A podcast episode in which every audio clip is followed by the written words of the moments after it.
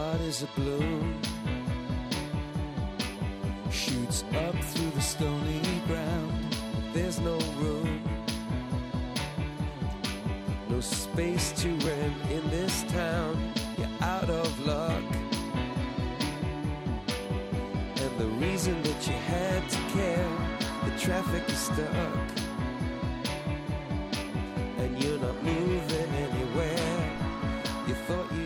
Comienza en Radio María Sexto Continente, con el obispo de San Sebastián, Monseñor José Ignacio Munilla.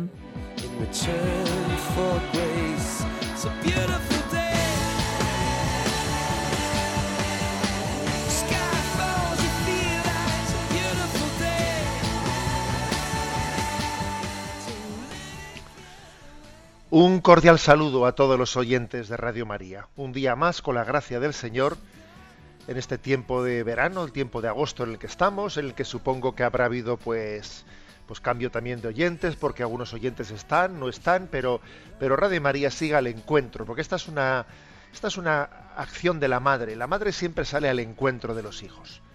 Bueno, pues como digo, pues un día más en, una, en un tiempo un poco especial de agosto, vamos a realizar este programa de Sexto Continente que los lunes de 8 a 9 de la mañana pues venimos realizando aquí en Radio María. Sexto Continente es un programa que comenta temas de actualidad, iluminándolos desde la perspectiva de la doctrina social de la Iglesia.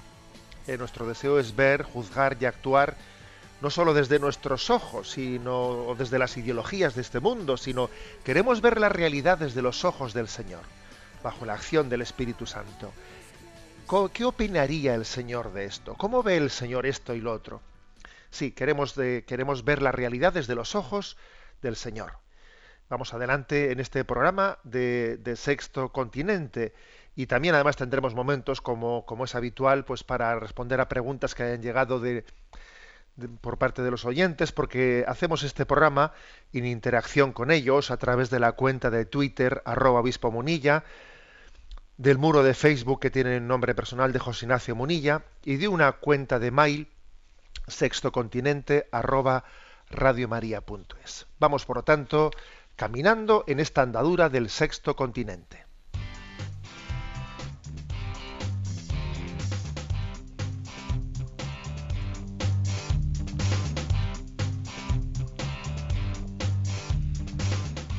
Repasando las redes.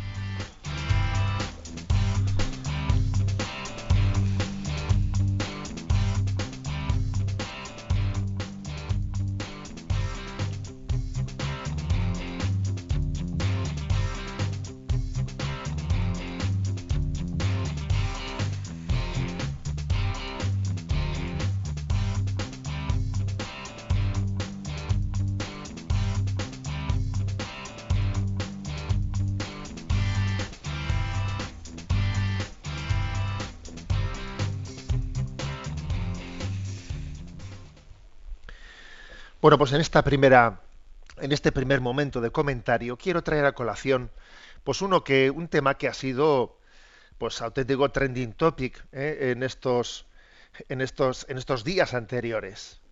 Si uno te- teclea o busca en Twitter, en Facebook, en las redes sociales, el nombre de Cecil, de ese león que ha sido abatido, o el nombre de Jericó, que es el nombre de otro león, hermano del anterior, que también ha sido abatido allí en África, pues se dará cuenta de que el, el número de los comentarios es tremendo.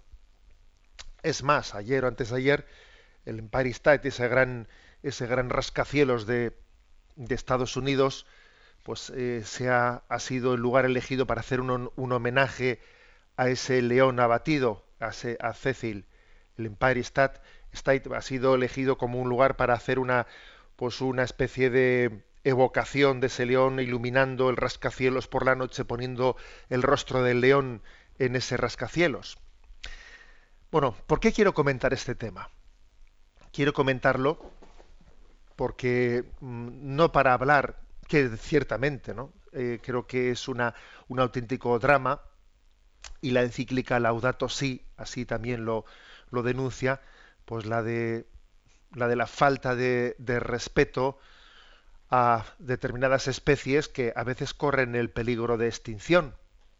Sí, existen cazadores furtivos, como ese dentista estadounidense que parece ser que es el que ha abatido a ese león. Existen cazadores furtivos, existe, existe el peligro de que pues ese deseo de, de, sacarse una foto y luego exhibirla con unos amigos ponga en peligro de extinción determinadas especies.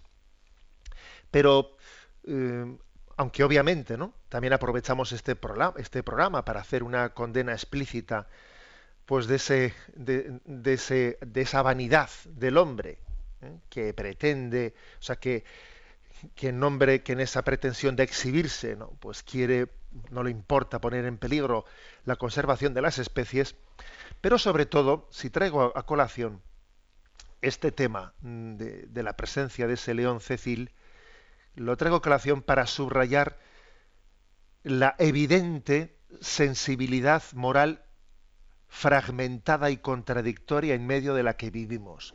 La pregunta es, ¿hay valores o no hay valores en nuestra sociedad? Sí, sí, en nuestra sociedad hay valores. Hay valores y no pocos. Pero alguien dijo que los valores en nuestra sociedad se parecen mucho pues a, a lo que son algunos troncos, algunos, eh, algunos, digamos, restos de un naufragio que están flotando en medio de un océano. Sí, en un naufragio no todo se hunde, sino que quedan muchos restos que flotan durante mucho tiempo encima del mar. Eso parece ser una buena imagen para definir lo que son los valores de nuestra sociedad. Existen restos de un naufragio que están ahí flotando, pero de una manera inconexa, una, manera evidentemente inconexa y contradictoria, unos valores frente a la ausencia de otros porque obviamente, obviamente es, es impresionante ver cómo se ha conmovido la sensibilidad social, la sensibilidad internacional se ha conmovido eh, por el abatimiento de este león, al mismo tiempo que nos, que nos tragamos sapos y culebras y no pasa absolutamente nada. Es más, en la prensa, en la prensa mm, hemos leído, vamos, hemos podido leer cómo el, el león ha sido asesinado se ha utilizado el término asesinato, asesinato para aplicarlo a este león. Y fijaros qué ocurre cuando eh, nos atrevemos a aplicar el término asesinato referido al aborto. es que, yo he sido testigo de ello, que cuando en algún momento determinado en público he utilizado la palabra asesinato para referirnos al aborto, vamos, te caen, te caen rayos del cielo. ¿eh? Y sin embargo, se, ha utilizado, la prensa ha utilizado el término asesinato para referirse eh, pues a este, a este león y, a su hermano eh, Jericó.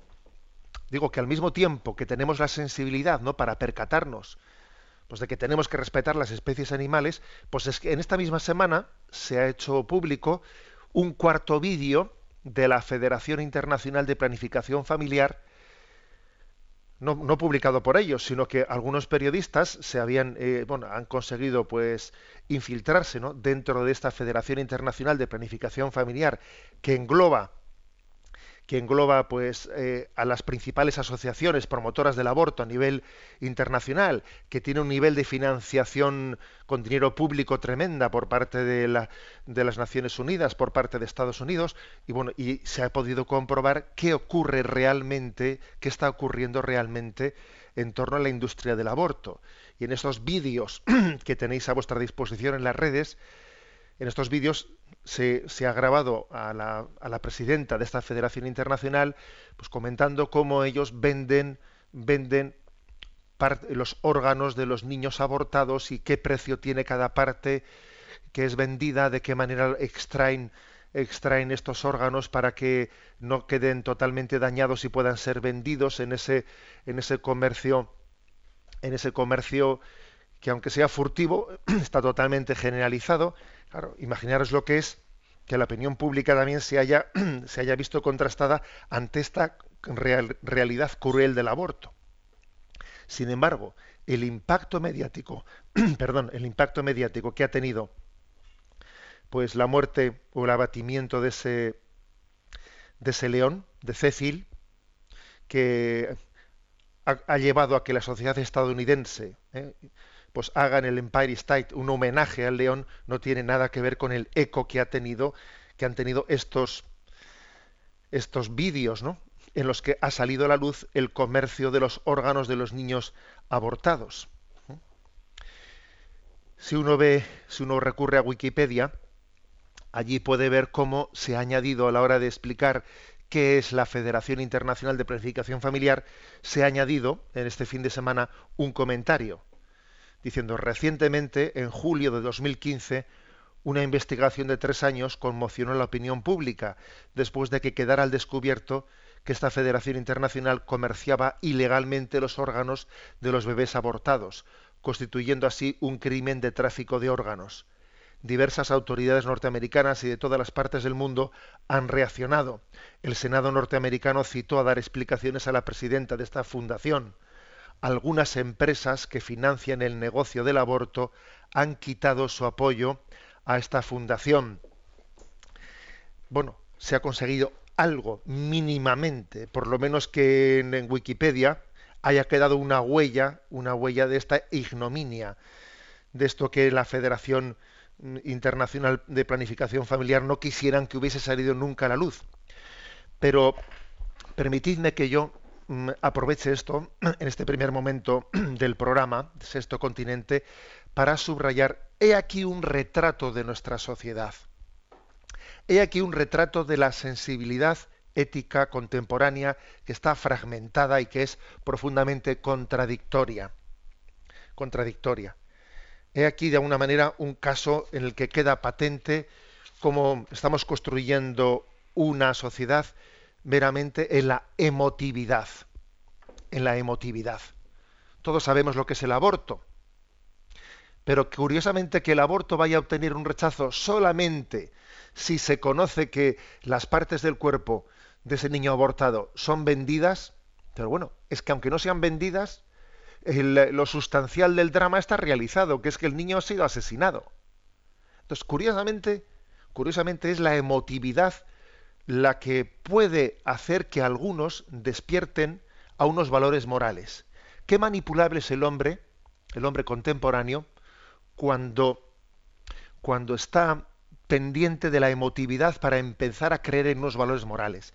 Yo recuerdo que siendo sacerdote en Zumárraga, antes de ser obispo, pues viví el acontecimiento del atentado, aquel atentado terrible en el que todos vimos en el telediario del mediodía como Irene Villa y su madre pues, pues, pues, eran, eran atacados por ETA de una manera mm, cruelísima, muy crudelísima, y cómo Irene Villa se intentaba levantar del suelo sin percatarse de que le faltaban las piernas, ¿no?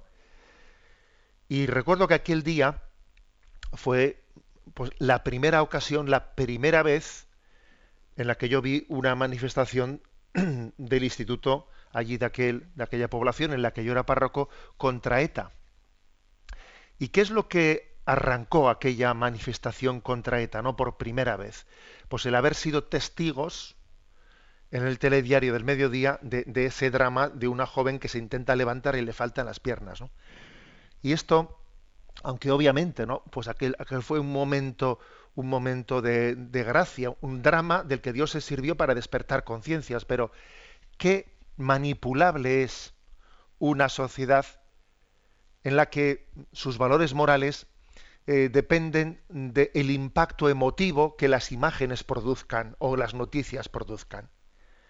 Es que el terrorismo de ETA es el terrorismo de ETA independientemente de que se consigan, se obtengan unas imágenes de una joven a que le faltan las piernas. Es que el aborto es el aborto independientemente de que se obtenga un vídeo, un vídeo grabado furtivamente en el que se nos enteremos los demás de que se está comerciando con los órganos que se han, se han destrozado. Es que qué importante es, ¿no? Que también veamos, seamos capaces de ver el drama de esta sociedad y nos demos cuenta que esto se parece mucho a ese naufragio en el que los restos del naufragio están flotando encima del agua. Sí, hay valores morales, sí. Es cierto que tenemos valores que tenemos que apreciar, que tenemos que acompañar, pero tenemos que también abrir los ojos para entender que esos valores morales les falta cohesión, están fragmentados, les falta coherencia para poder formar, para poder tener también una visión, una visión conjugada de la realidad, ¿no? Eh, buscando el bien común, buscando la justicia y buscando, buscando la verdad. Este es nuestro, esta es nuestra primera, nuestra primera reflexión y continuamos nuestra navegación.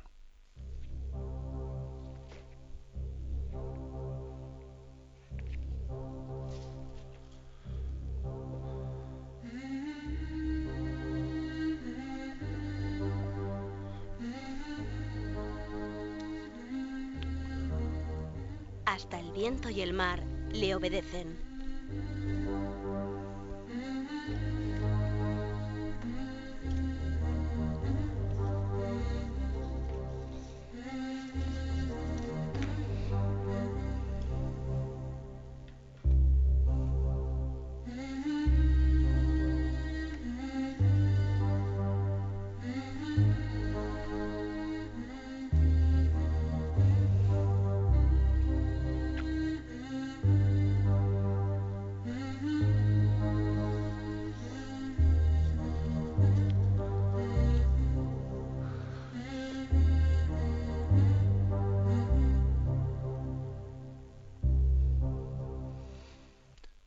Bien, quisiera comentar en este apartado pues una, una, reflexión que uno de los blogs de la página web de Infocatólica ha escrito un bloguero de esa página web llamado Pedro Luis Llera. Y Pedro Luis Llera, eh, en ese blog, publica eh, una reflexión, eh, digamos un diagnóstico sobre la situación en la que vivimos con el título de Disidencia frente al pensamiento único. Repito, disidencia frente al pensamiento único. Pues algún oyente quiere buscarlo y leerlo íntegramente. Pero mm, voy a leer algunos, párrafos y hacer algún comentario porque me parece un diagnóstico muy agudo, un diagnóstico de lo que está ocurriendo en esta tendencia ideológica de nuestra sociedad occidental. Dice así. Vivimos en los albores de una nueva etapa dura, negra de la historia. Si Dios no lo, remedia, se nos avecina una nueva era marcada por el totalitarismo, las dictaduras y la represión, solo que esta vez la dictadura será a escala global. El llamado nuevo orden mundial pretende imponernos un nuevo modelo de sociedad dominada por un pensamiento único quieren transformar la sociedad y dominarla, y ello pasa por la destrucción de la familia. Pero ¿por qué quieren acabar con la familia? ¿Por qué esa obsesión? Pues porque la familia es una célula básica de la sociedad. La familia establece unos lazos, unos vínculos, transmite unos valores que el pensamiento único detesta. La persona sin la familia sin referencias, sin ningún tipo de anclaje, sin un paraguas que la ampare cuando llegan las crisis o las dificultades, la persona desvinculada queda a merced del Estado. De esta manera, una vez tomado el poder, los políticos de turno, todos piensan lo mismo, lo único que se puede pensar, adquieren un poder omnímodo, y el Estado se convierte en un nuevo Dios, dueño y señor del destino de cada individuo el, Estado se convierte en un ídolo al, que hay que adorar para que solucione todos los problemas de la gente, la educación, la sanidad, las pensiones, las prestaciones por desempleo. El hombre queda a merced del Dios Estado providente, que me hará feliz y garantizará mi bienestar a cambio de que sea sumiso y obediente. Con eso se consigue aplastar a la sociedad civil y a cualquier institución intermedia entre el Estado, el Estado todopoderoso y la persona. Se acaba así con la libertad y con la democracia y se instaura un nuevo tipo de totalitarismo con apariencia de democracia que condenará a cualquiera que se atreva a ir en contra del pensamiento único políticamente correcto. Marx afirmaba que toda la historia es una lucha de clases, de opresores contra oprimidos, con una batalla que sólo se resolverá cuando los oprimidos se alcen en revolución e impongan una dictadura de los oprimidos. Entonces la sociedad será totalmente reconstruida y emergerá la sociedad sin clases, libre de conflictos, que asegurará la paz y prosperidad utópicas para todos. Los marxistas clásicos creían que el sistema de clases desaparecería una vez que se eliminara la propiedad privada, se facilitara el divorcio, se forzara la entrada de la mujer al mercado laboral, se eh, colocara a los niños en institutos de cuidado diario y se eliminara la religión. Sin embargo, los nuevos progresistas, para los nuevos progresistas, el marxismo, el comunismo fracasó por concentrarse en soluciones económicas sin atacar directamente a la familia, que es el verdadero origen de la lucha de clases. Bueno, permitidme un comentario. En esta, reflexión que hace, ¿no? pues en este blog Pedro Luis Llera, lo que viene a decir es que después de la caída de las ideologías, de la llamada caída de las ideologías, en la que el marxismo dejó de sustentar su teoría económica y dejó de sustentar esa, eh, esa teoría de la, de la lucha de clases y de la necesidad de que, de que hubiese la dictadura del proletariado, etcétera, etcétera, ¿no? El marxismo cede a su, eh, a su teoría y, y abraza, eh, abraza el capitalismo. Y en esa caída de las ideologías, pues digamos lo que había de, de inspiración de humanismo cristiano en parte del capitalismo de Occidente también desaparece y entonces digamos el capitalismo de Occidente se queda sin alma sencillamente con una con una teoría economicista de la teoría del mercado de la economía de mercado parece que existe como una especie de caída de las ideologías pero no es cierto fue aparente fue un engaño ¿eh? fue un engaño. Yo recuerdo que en aquella caída del muro de Berlín muchos la vivimos como un momento de esperanza, diciendo, bueno, esto parece que es un momento en el que Europa, Europa puede llegar a descubrir su, su alma cristiana, no sus raíces cristianas. Aquello que dijo Juan Pablo II, Europa, sé tú misma, ¿eh? descubre las raíces de las que has nacido, etcétera, ¿no? Pero no, era un espejismo, ¿eh? era un espejismo, porque en realidad esa aparente falta de ideología, esa renuncia a la ideología, ¿no? y en ese quedarse únicamente en el consenso de la economía, eh, el progreso, la economía y el progreso, ¿eh? Eh, era, era una trampa. Detrás de ella, detrás de ella se estaba preparando un ataque real, un ataque a la familia, una, una pretensión de que la sociedad solo tenga Estado e individuo y no haya, y no haya instituciones intermedias no haya iniciativas sociales, sino que vamos a una, a una sociedad en la que entre el Estado y el individuo no hay nada intermedio. Cada vez hay más Estado y cada vez hay menos, menos sociedad. Y de esta manera la persona es muy fácilmente manipulable, porque la persona, si, si hay una familia fuerte, y si, la, y si la célula de la sociedad es la familia, las familias se encuentran, las familias se organizan, pero claro, si la familia es débil, entonces el individuo no tiene anclaje. Es alguien desvinculado, que queda totalmente a merced del Estado. ¿Mm? Y el Estado acaba siendo la mamá Estado, el papá Estado, acaba, siendo como una especie de, de, de Dios todopoderoso. Y el individuo no tiene referencias si no son las de unos partidos políticos que están ligados a ese proyecto estatalista. Y curiosamente, ¿no? Es como si dijese, antes el marxismo fracasamos porque no nos dimos cuenta de que el enemigo a batir no eran las, las clases sociales, la lucha de clases. Eh, ahí nos equivocamos, ¿no? Dice un poco la ideología marxista. Es que teníamos que haber atacado a la familia, no tanto al tema, no tanto al capital, eh, no tanto a las clases sociales, teníamos que haber atacado a la familia. Y eso es lo que la revolución del mayo del 68 y toda la ideología de género que de ella va naciendo va dando a luz, ¿eh? va dando a luz.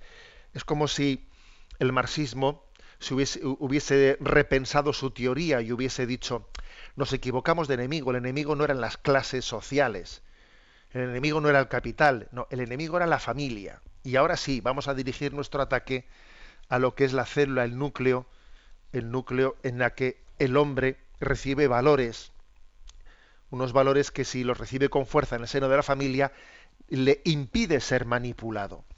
Bueno, me parece, me parece una, reflexión muy interesante. ¿eh? Esta es más, es más larga ¿eh? de lo que yo he resumido, porque dice bastantes más cosas. Se titula Disidencia frente al pensamiento, al pensamiento único.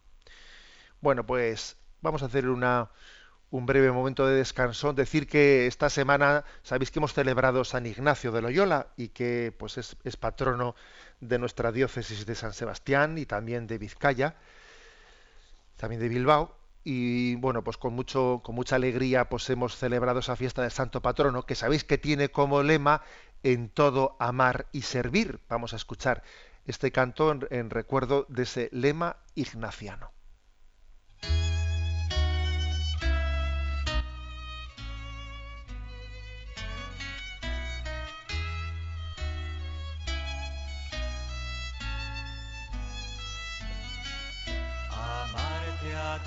Señor, en todas las cosas y a todas en ti,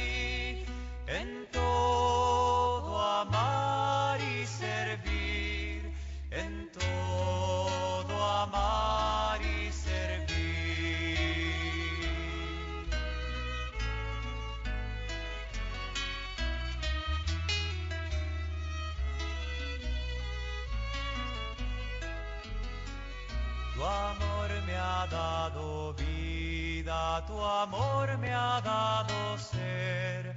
De ti me viene todo y a ti debe volver.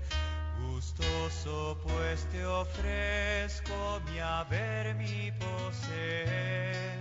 Tu amor y gracia dame, de más no es menester amarte a ti, Señor, en todas las cosas y a todas en ti, en todo amar y servir, en todo amar y servir.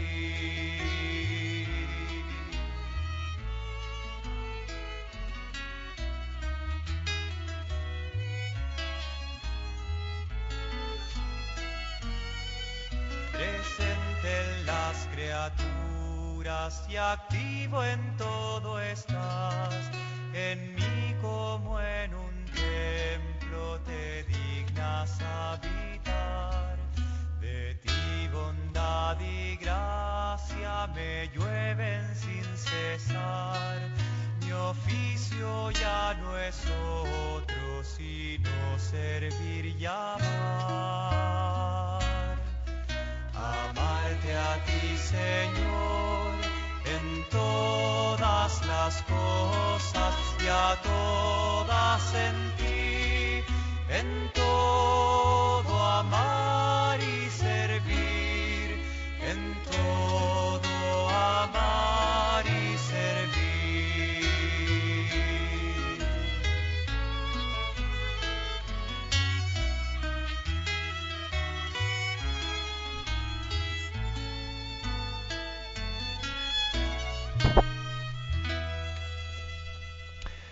Que el Señor nos conceda en todo amar y servir, en todo cuanto hacemos, incluso descansando, los que estáis descansando. ¿eh? Incluso, incluso hay, porque no olvidemos que también el momento del descanso es un momento para eh, descubrir dónde está puesto nuestro corazón. ¿eh? Ayer tuve ocasión de enviar a las redes sociales pues un comentario que también quería iluminar este aspecto. De vacaciones, decía, no olvides que los ideales se reflejan especialmente en cómo utilizamos nuestro tiempo libre. Sí, también en todo amar y servir en ese lugar. Pero bien, vamos a dar paso al momento de los oyentes, porque sabéis que en este programa de Sexto Continente también respondemos a las preguntas que nos han llegado al correo electrónico sextocontinente@radiomaria.es.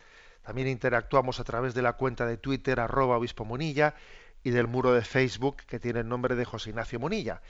Y a Yoli, que está pues en la emisora, le vamos a pedir que nos que nos vaya presentando las preguntas seleccionadas esta semana. Buenos días, Yoli. Muy buenos días, monseñor. Adelante. Juan nos pregunta, estimado monseñor, deseo que me aclare lo siguiente. El día 15 de agosto, el día de la Asunción de la Virgen, cae en sábado, es día de precepto, y me pregunto, si voy por la tarde a misa, ¿cumplo con el precepto a pesar de que por la tarde es la misa dominical de vísperas? Gracias, saludos. Bueno, vamos a ver. Eh, en un caso como este, en el que una solemnidad cae en sábado y al día siguiente es domingo, en algunos lugares, en algunas iglesias, pues eh, ese, ese día de la Virgen, en este caso sábado por la tarde, suele haber también eh, Eucaristía o liturgia del día de la Virgen. O sea que eh, a veces en algunas iglesias, dependiendo de cómo tengan los horarios, hay misa del día de la Virgen y en otras iglesias, igual según cómo tengan, pues hay Eucaristía o las dos, ¿eh? hay Eucaristía de víspera del domingo. Entonces, ¿qué debe de hacer un cristiano? Pues hombre, pues eh, debe de intentar, debe poner todo lo que esté en su mano de acudir a la liturgia del día que está celebrando, ¿no? Aquí hay liturgia, o sea, se celebra la Eucaristía del Día de la Virgen, entonces eh, acudo una Eucaristía al Día de la Virgen y otra Eucaristía eh, al del dominical. Vamos a suponer, eso, es lo que, lo que, debe de ser, ¿no? Pues lo, lo correcto, el ideal, obviamente. Ahora vamos a ahora con el oyente habla de de, cumplimiento del precepto. A ver, puede haber un caso en el que uno dice, pues resulta que yo no tengo posibilidad de acudir al Día de la Virgen ni la víspera del viernes a la tarde, que habrá una misa de víspera, ni tampoco el Día de la Virgen el sábado por la mañana. Únicamente tengo posibilidad de acudir eh, el Día de la Virgen, o sea que es sábado por la tarde. Y resulta que en mi parroquia, en el lugar en el que yo estoy, no tengo liturgia del día siguiente. ¿eh? Mejor, mejor dicho, la liturgia es del día siguiente, no tengo liturgia de la Virgen. Y entonces, eh, ¿es valedera? ¿Es valedera para el precepto? Sí, sí es valedera para el precepto. Como también ocurre cuando alguien pues eh, asiste a un funeral que es celebrado un sábado por la tarde, ¿es valedero para el precepto del domingo? A ver, si no tiene, si no tiene la posibilidad de asistir, sí es valedero para el precepto. La Iglesia siempre da facilidad para el cumplimiento del precepto. ¿eh? Es decir, que hay que distinguir entre la validez para el cumplimiento del precepto cuando no existe la posibilidad ¿no? de acercarse o de vivir la, liturgia del día, ¿eh? la adecuada, pues porque en ese caso, pues imagínate, uno dice, es que mm, teníamos una boda el domingo, ¿eh? teníamos una boda el domingo, y, la liturgia de la boda, pues resulta que no es la liturgia dominical, sino que es una liturgia con, lecturas de, del sacramento del matrimonio. ¿Es valedera para el precepto dominical la asistencia a una Eucaristía en una boda de un domingo? Sí, sí es valedera. ¿eh? Sí es valedera para el precepto dominical. Otra cosa es que no es la forma más adecuada de celebrar litúrgicamente el domingo. Lo más adecuado es ciertamente asistir a una liturgia con las lecturas y con las oraciones dominicales. ¿eh? Pero, digamos, Aquí hay que distinguir entre la validez para el precepto de la conveniencia pedagógica litúrgica. ¿eh? Y obviamente uno pues, tiene que hacer el esfuerzo que pueda hacer en su mano para, para asistir a la Eucaristía no sólo de cumplimiento del precepto, sino que sea pedagógicamente y litúrgicamente la que más le alimente. Adelante con el siguiente oyente. Chari pregunta, pertenezco a un grupo franciscano. Hoy día 2 de agosto celebramos el Día del Perdón de Asís o la indulgencia de la porciúncula, como también en estos días se ha iniciado el año jubilar ignaciano asociado de igual modo a una indulgencia plenaria y lo mismo en el año de la misericordia que se aproxima. ¿Nos podría explicar un poco el sentido de las indulgencias? Muchas gracias. Pues sí, vamos a ver. Es importante porque es cierto, como dice el oyente, que estamos rodeados de llamadas a, eh, pues a la, a la al, al, año jubilar, ignaciano, a este que está ligado a la porciúncula y estamos a punto también, bueno, a punto, faltan pocos meses para el año de la misericordia. ¿De dónde nace esta doctrina de esta doctrina de las indulgencias en la Iglesia Católica? Bueno, lo primero es recordar que Jesús nos dijo que tenemos que volver a nacer de nuevo para entrar en el reino de los cielos. Es decir, que el reino de los cielos, el entrar, el vivir en el reino de los cielos, requiere de nosotros una profunda transformación, una conversión interior, una metanoia. ¿eh? Entonces eso supone un camino de penitencia en el que vayamos dejando ese hombre viejo, ese hombre viejo ligado al pecado, y nazca un hombre nuevo en nosotros. ¿eh?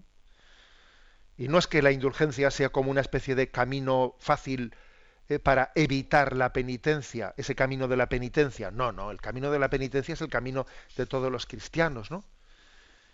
Pero es verdad, es verdad que el camino, o sea, que la doctrina de las indulgencias nos ayuda ¿eh? y ayuda mucho en ese camino de la penitencia. A ver, ¿de dónde nace la doctrina de las indulgencias? Pues nace de la constatación de que hay que distinguir dos conceptos. En el, pecado existe lo que se llama eh, la ofensa a Dios, una de las consecuencias del pecado es la ofensa a Dios. La ofensa a Dios eh, se perdona por el sacramento de la confesión. Es, digamos, la forma ordinaria, aunque existen formas extraordinarias, es la forma ordinaria del perdón de esa ofensa a Dios. Pero el pecado, además de la ofensa a Dios, tiene también otras consecuencias, que es el desorden que genera en nosotros, un desorden interior que necesita ser ordenado, que necesita ser purificado. Entonces ocurre que aunque, aunque Dios nos haya perdonado perfectamente, aunque Dios haya perdonado plenamente ¿no? la ofensa de nuestros pecados, queda pendiente una tarea, que es la tarea de la purificación, del ordenamiento, de, ese desorden que ha generado el pecado, el pecado en nosotros. Para que nos demos cuenta ¿no? de, esta, de, esta, de, esta realidad, ¿no?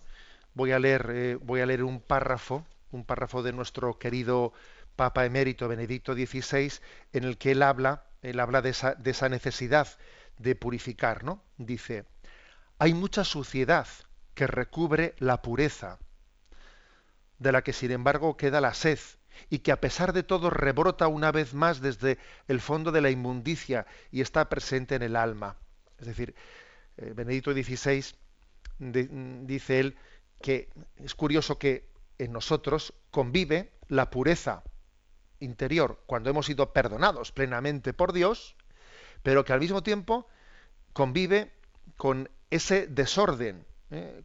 con esa inmundicia, ¿eh? que son como las heridas que ha generado el pecado. El pecado ha generado en nosotros unas heridas. Dios ha perdonado la culpa. Lo, lo, que había de ofensa en Dios ha sido plenamente perdonado. Pero es verdad que el pecado ha generado heridas que tienen que ser sanadas, desórdenes que tienen que ser eh, ordenados. convive en nosotros ese, esa tarea pendiente, aunque estemos plenamente perdonados por Dios, esa tarea pendiente de purificación. Pues bien, esa tarea de purificación en nuestra vida tenemos que entregarnos a ella pues, con el ejercicio de actos de caridad, con el ejercicio del bien. El ejercicio del bien es la mejor manera de ordenar lo que el pecado desordenó en nosotros, que el bien nos sea atractivo, que amemos el bien, que amemos la belleza, ¿no? La oración, por supuesto, ¿no? La penitencia, el sacrificio. Y en la iglesia vivimos un regalo, ¿no? Que es el regalo de la comunión, el regalo de la comunión. No estamos solos en esta peregrinación, en este camino. Existe, existe esa solidaridad, solidaridad de la iglesia triunfante, de la iglesia purgante también. ¿eh? De manera que de los méritos, de los méritos, de la abundancia de los méritos de la Virgen María y de todos los santos, también las almas de purgatorio y nosotros, los que estamos de camino, eh, nos beneficiamos y este es el don de las indulgencias. ¿eh? Es un principio de solidaridad, acudir, ¿eh? acudir a esa, a esa gran fuente de solidaridad que existe en la comunión de los santos para que nos beneficiemos también de los dones de gracia que Jesucristo ha dado a otros. ¿Eh? y esto subraya mucho que nuestra salvación no es individualista, ¿eh? no es individualista, que mm, nos salvamos también recurriendo a la comunión, a la comunión de gracia. De ahí, ¿no? De, ahí es de donde nace eh, esa doctrina de las indulgencias. O sea, yo quiero purificarme de lo que queda en mí de, necesidad de purificación, no solo desde mis obras, no solo desde mi oración, desde mi penitencia, sino también recurriendo a esa fuente de, a esa fuente de gracia que es Señor, mira, mira a María y dame, eh, y, dame, y concédeme la purificación de mis pecados. Señor, mira a los santos y por sus méritos eh, concédeme también el ordenamiento interior, la purificación interior en mi vida. Esta sería, digamos así, básicamente, ¿no? El, digamos, la explicación de, de, dónde nace, ¿eh? de dónde nace esa doctrina de las indulgencias. Adelante con la siguiente pregunta. Antonio de Madrid nos pregunta, este sábado ge una revista de esas que reparten con algunos periódicos que titulaba en portada con una expresión sorprendente de una miembro de la nobleza española que es entrevistada por eh, la citada revista. El titular en cuestión es el siguiente. Vivo el amor de una manera muy intensa, pero sé que se acabará. Obviamente entiendo que detrás de esa expresión hay una concepción errónea del amor muy grave, pero me gustaría que usted nos ayudase a explicarlo. Sí, yo también vi, esa entrevista que además también se repartió en la prensa local aquí en el, en el País Vasco, ¿no? Y además he escuchado bastantes comentarios al respecto. Eh, por supuesto que a nosotros en este programa no nos interesa tanto ni quién lo dijo ni quién no lo dijo, que eh, no, no, estamos en un comentario de revistas del corazón, pero sí nos interesa ver esa expresión porque es una buena radiografía ¿no? de la crisis, de la crisis mm, espiritual ¿eh? de nuestra cultura. La expresión era la siguiente, ¿no? En la entrevista le decían a esta persona, pues cómo vivía, su, pues que es una persona divorciada, y, en este momento le decían cómo vivía el amor, ¿no? Eh, las relaciones que mantenía ahora, ¿no? Y entonces respondía diciendo, vivo el amor de manera muy intensa, pero sé que se acabará. Y la verdad es que era, es un drama esa respuesta, era el titular de, ¿eh? el titular de portada de esa, de esa revista, ¿no? Eh, pero sé que se acabará. Que alguien diga, vivo un amor, vivo el amor de manera muy intensa, pero sé que se acabará, es una es un drama. Es como dejar patente la incapacidad de poder alcanzar la vocación que nos hace felices, que es la del amor. Es como dejar patente que es imposible ser feliz. Intento vivir el amor de una manera muy intensa, pero sé que se, sé que se va a acabar, sé que es imposible, ¿eh? sé que es imposible. Recuerdo que Juan Pablo II, en la visita apostólica que realizó, pues en una de las que realizó en Argentina, dijo una expresión a propósito de la naturaleza del amor muy interesante. ¿eh? Decía que, que no se puede separar la intensidad, la intensidad y el tiempo, y el tiempo, en el amor, son dos cosas que no son separables, ¿no? Por ejemplo, si alguien dice, yo te quiero mucho, mucho, pero no sé por cuánto tiempo, es que no le quieres. Estás confundiendo amor con otra cosa. ¿Eh? Es como cuando alguien dice, es que quiero, eh, es que tengo la duda de a cuál de las dos chicas quiero, porque estoy enamorado de dos chicas, tengo un problema. No, perdón, no quieres a ninguna de las dos, no te equivoques. Eso no es amor, es otra cosa. ¿eh? Cuando alguien dice, yo quiero mucho a una persona, pero no sé por cuánto tiempo, porque estoy seguro que esto va a acabar, perdona, no le quieres, no le amas, eso es otra cosa. O sea, no se puede, no se puede amar poniéndole una fecha de caducidad a ese amor. Eso es otra cosa. Es una gran crisis ¿no? de, con, conceptual y de valores la que estamos viviendo cuando se dice esto y, y, forma parte ¿no? de, nuestra, de nuestra cultura. Por cierto, que también este fin de semana escuché en la televisión el anuncio, el anuncio de una película de estas veraniegas y digamos, eh, pues la invitación la invitación para acudir a esa película, etcétera, era una reflexión que decía, ¿no echas de menos alguien a quien amar? ¿No echas de menos alguien a quien amar? Y a mí, la verdad es que también me llamó la atención esa expresión, porque dice, parece que lo que tengo que echar de menos no es el amor en sí mismo, o sea, no es, no es, la, no es la persona, sino la sensación de, de, de necesito amar, pero no porque esta persona sea amable, sino necesito amar porque la sensación de, amar, o de lo que yo creo que es amor, me es agradable y me hace sentirme pues realizado, ¿no? Entonces, echo, echo de menos a alguien a quien amar. Me es lo mismo que sea una persona que otra, pero necesito, eh, necesito a alguien para, para, sustentar la sensación de que afectivamente hablando, pues eh, estoy enamorado. A ver, estamos destrozando el concepto del amor. Parece que lo importante no es la persona, a la que voy a amar, sino necesito tener esa sensación de estar enamorado, entonces busco una y otra, sé que va a ser para un rato, pero bueno, mientras que dure ese rato así estaré un poco, eh, digamos, eh, efectivamente eh, hablando, ilusionado. Es curioso, ¿no? Esta gran crisis antropológica que estamos, que estamos recibiendo. Quizás detrás de esta crisis lo que se esconde es que hemos huido de la cruz.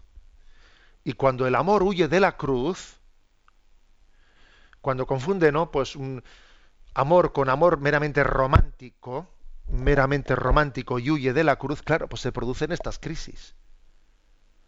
Vivo el amor de manera muy intensa, pero sé que se acabará. Es que si, si divorciamos el amor de la cruz, es que la cruz es el lugar en el que el amor se casó con nosotros.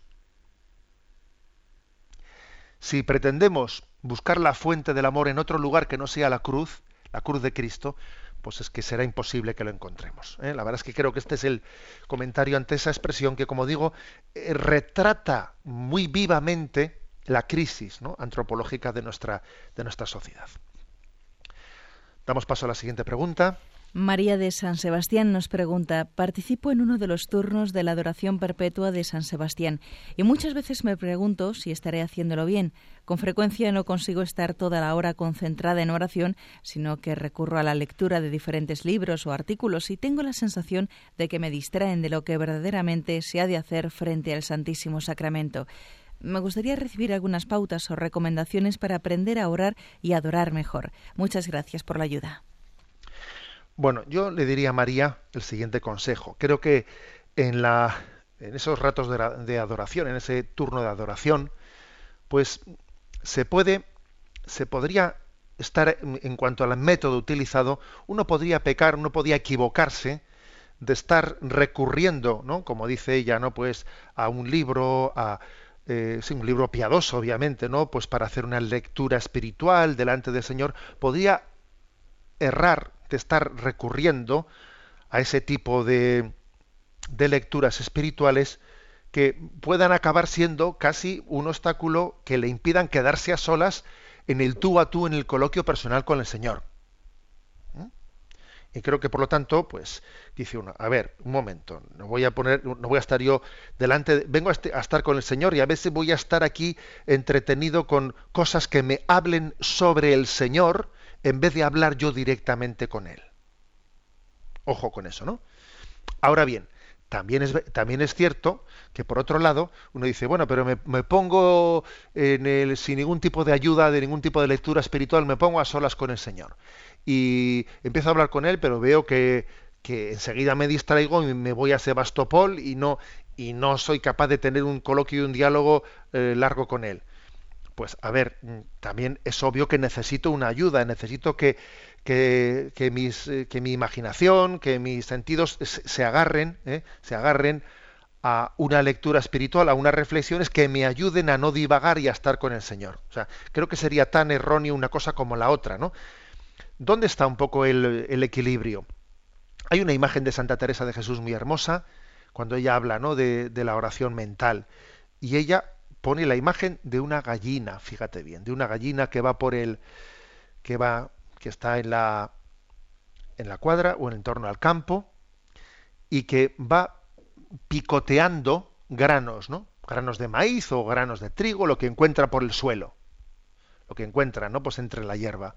Y cuando ha encontrado pues un grano pues, de maíz o de lo que sea, se agacha, lo coge y se, se eleva y está el tiempo que necesita hasta ser capaz de, de, tragarlo. Y cuando ya lo ha tragado y ya se ha quedado sin, sin, sin, alimento en su boca, bueno, vuelve de nuevo a buscar. Es una imagen hermosa que utiliza Santa Teresa a este respecto. Creo que nosotros también, también muchas veces, en esa dificultad que tenemos de quedarnos a solas con el Señor, tenemos que hacer ese método de, de esa gallina. A ver, tenemos junto a nosotros, pues, eh, pues a un libro de lectura espiritual eh, en el que nos agachamos y descubrimos una perla.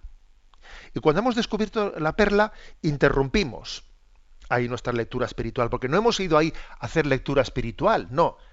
Hemos ido a estar con el Señor. Pero como me cuesta estar con el Señor a solas sin más, recurro a algún libro que, en el que busque alguna perla. Pero como digo, mi objetivo no es leer el libro, no, es buscar alguna perla.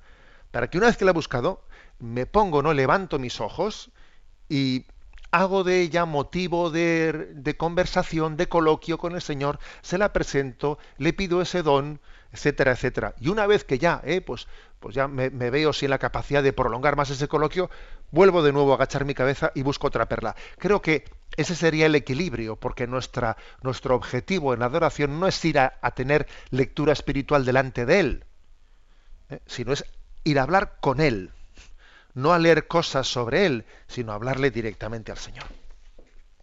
Bueno, vamos adelante porque, eh, porque el tiempo corre que vuela. Pasamos a, a la última de las secciones de este programa.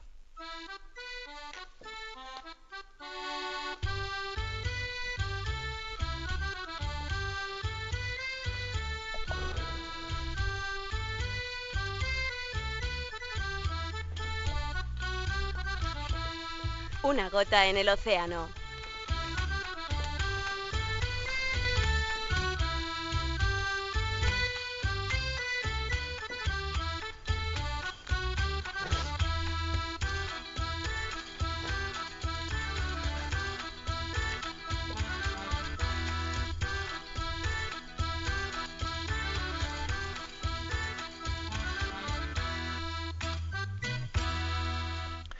Bueno, yo quisiera haber dispuesto de un poquito más de tiempo, pero aunque sea con el tiempo que disponemos, voy a compartir con vosotros algunos, con vosotros algunos párrafos de la homilía que tuve ocasión de pronunciar en el santuario de Loyola, con motivo de la festividad de San Ignacio y con motivo de que este año se ha inaugurado el año jubilar del Camino Ignaciano. Año que conmemora como San Ignacio, después de la convalecencia que tuvo en, Loyola, marchó andando desde Loyola a Manresa. Dentro de siete años tendrá lugar el segundo año jubilar y eso será conmemorando el quinto aniversario de esta peregrinación, que fue el año 1522. 1522 San Ignacio fue montado en un mulo desde su casa natal hasta Manresa. Bueno, pues permitidme que lea algunos párrafos por lo menos de esta homilía. De esta forma, hacemos memoria de un episodio de la vida de San Ignacio que resulta especialmente significativo y luminoso para el hombre y la mujer de nuestros días. Me refiero a la peregrinación, como una clave de comprensión de nuestra propia existencia. La vida es una Pascua, es decir, un tránsito. Peregrinar supone haber tomado conciencia de que existe una ruta trazada para cada uno de nosotros, la cual tenemos que discernir, explorar y emprender decididamente. No se trata de un juego, muy al contrario, en ello nos va la vida. Vivir es peregrinar y morir es alcanzar la meta.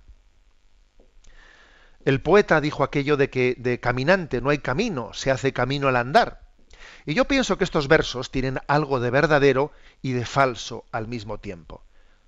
Es verdad que no hay camino y que se hace camino al andar, porque el designio de Dios para cada uno de nosotros es personal e intransferible, de forma que no cabe hacer de nuestra vida una copia mimética de otros proyectos, ni siquiera de aquellos a los que admiramos mucho.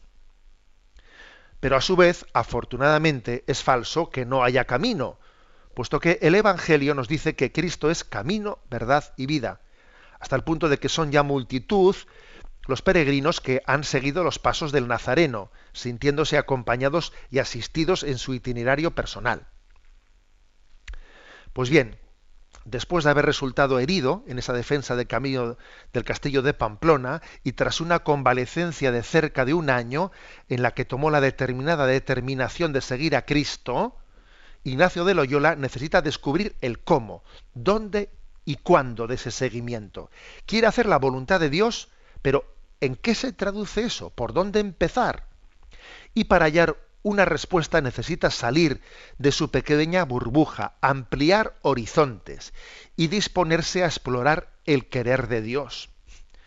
Bueno, entonces llegados a este punto, tres, tres lecciones, ¿eh? tres lecciones concretas de esta peregrinación de San Ignacio. La primera, a Jesús por María, porque es muy hermoso comprobar cómo la peregrinación de San Ignacio saliendo desde, desde Loyola, eh, tuvo siempre los santuarios marianos, los tuvo como, como hilo conductor. Comenzando pues por, por lo que fue por lo que era la ermita de Olat de Azpeitia, siguiendo por la ermita de la antigua de Zumárraga, siguiendo por el santuario o por la Virgen de Aránzazu, para tener finalmente a Montserrat eh, como su, meta. Sería hermoso hacer una, una historia sobre las advocaciones marianas, el hilo conductor mariano que Ignacio siguió hasta llegar a, su meta, a Jesús por María. En segundo lugar, no hay verdadera, no hay verdad sin caridad, ni caridad sin verdad. Esto lo digo a propósito de ese episodio en el que Jesús, el perdón, en el que Jesús, en el que Ignacio se encuentra con un moro camino, camino de Manresa. Ese moro niega la virginidad de María, Ignacio duda de si acabar con la vida de ese moro que ha blasfemado, finalmente la providencia le hace entender que debe de respetar la vida de ese, de ese moro, y a nosotros, a nosotros se nos da, se nos da también una gran lección, ¿no? La gran lección para que entendamos que ni, la verdad sin la caridad, ni la caridad sin la verdad son cristianas ni el fundamentalismo ni el relativismo son el camino. En tercer lugar, la tercera enseñanza importante ¿no? del camino de Ignacio que he querido subrayar en esta homilía. Solo los pobres de espíritu pueden descubrir y abrazar la voluntad de Dios. Ignacio llega a, a Montserrat, se, se, quiere despojar del hombre viejo, hace una confesión general de tres días, ¿eh? de tres días, ni más ni menos, Allí se despoja del hombre viejo de sus vestiduras y queda como un hombre pobre, un pobre que, que ha cambiado su suerte por un pobre al que le ha entregado sus vestiduras. Y este hombre pobre, Ignacio, termina refugiándose en las cuevas de Manresa, donde finalmente el Señor le hace entender que esa peregrinación que él está viviendo va a ser evocadora de la peregrinación, en primer lugar, de los ejercicios espirituales que comienzan con la meditación, mm, con la meditación del principio y fundamento y terminan con la, con la meditación de la contemplación para alcanzar amor. Y que esa peregrinación que él está viviendo en el fondo es una imagen de la peregrinación de la vida, que es la peregrinación de las peregrinaciones, la que tiene lugar en nuestra existencia terrena, que empieza por el bautismo y termina por el descanso en paz. ¿Eh? Entonces la Iglesia en este momento nos, nos propone, ¿no? Nos propone la peregrinación de Ignacio para que todos nos sintamos peregrinos y todos emprendamos decididamente la peregrinación hasta que también se pueda decir de nosotros descansa en paz, marcha, entra a la patria definitiva, has llegado a tu a tu meta peregrino. La bendición de Dios Todopoderoso, Padre, Hijo y Espíritu Santo, descienda sobre vosotros. Alabado sea Jesucristo.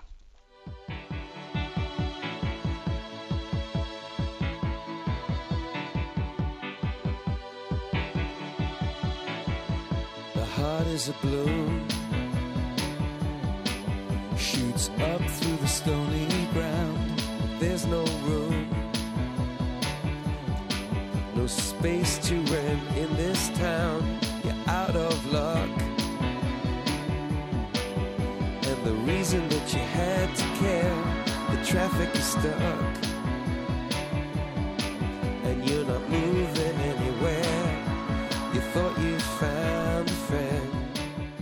Han escuchado en Radio María Sexto Continente, un programa dirigido por el obispo de San Sebastián, Monseñor José Ignacio grace.